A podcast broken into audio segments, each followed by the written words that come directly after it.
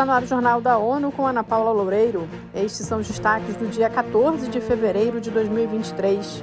Após terremoto, o ONU lança apelo humanitário de 397 milhões de dólares para a Síria. A ONU quer resposta urgente para travar alta exponencial de cólera na África. Cidade de Niterói, no Brasil, escolhida para a iniciativa do ONU Habitat. As Nações Unidas lançaram um apelo humanitário de 397 milhões de dólares para a Síria, após o terremoto que arrasou o noroeste do país no dia 6 de fevereiro. O anúncio foi feito pelo secretário-geral da ONU na sede em Nova York, na manhã desta terça-feira. We are in the final stages of a similar appeal for Turkey. Antônio Guterres disse que também está sendo preparado um outro apelo semelhante para apoiar a Turquia, também afetada pelos terremotos. Logo após o desastre, as Nações Unidas forneceram rapidamente 50 milhões de dólares por meio do Fundo Central de Resposta a Emergências. Segundo o chefe da ONU, apesar disso, as necessidades são imensas. A Organização Mundial da Saúde informou que houve um aumento considerável de casos de cólera na África, em meio a um aumento em nível global. Da Guiné-Bissau, a Matijane Candê tem mais informações. Em janeiro de 2023, os casos registrados estiveram 30% acima do total de todas as notificações do ano passado. 26 mil notificações e 660 mortes, foram relatadas até 29 de janeiro último em 10 países africanos, que enfrentam surtos desde o início do ano. Em 2022, quase 80 mil casos e 1.863 mortes foram registrados em 15 países afetados. A agência da ONU teme que, com a persistência da tendência, o número de casos notificados em 2021, considerado o pior ano de cólera em África em quase 10 anos, seja superado. De Bissau, Almatijani Kandé, para a ONU News. A maior parte dos novos casos e mortes foi confirmada no Malawi, que enfrenta o pior surto da doença em duas décadas. Moçambique e Zâmbia também relataram casos recentes. Outros países afetados são Burundi, Camarões, República Democrática do Congo e Nigéria.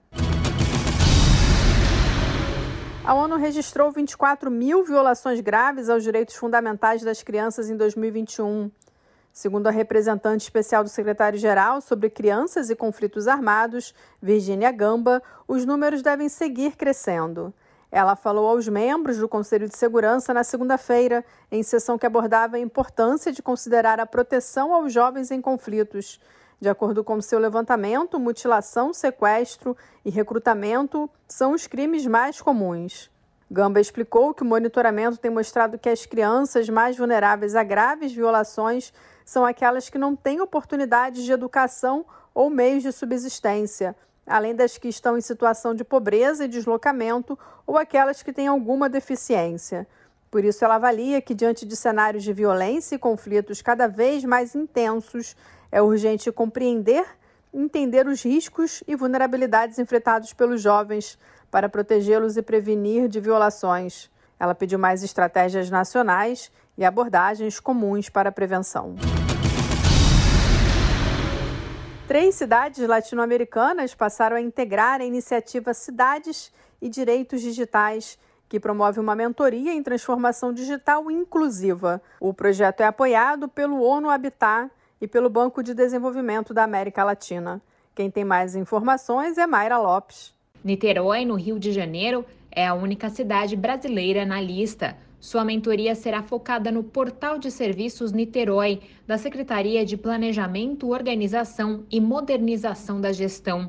A iniciativa da Prefeitura inclui o redesenho de fluxos administrativos, o uso da linguagem simples e a redução de burocracia para solicitações.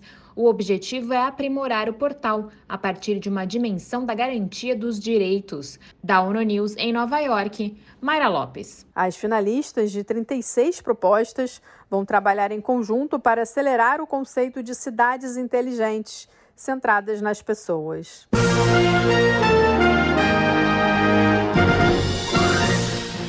Esse foi o Jornal da ONU. Confira mais detalhes sobre essas e outras notícias no site da ONU News Português e nas nossas redes sociais.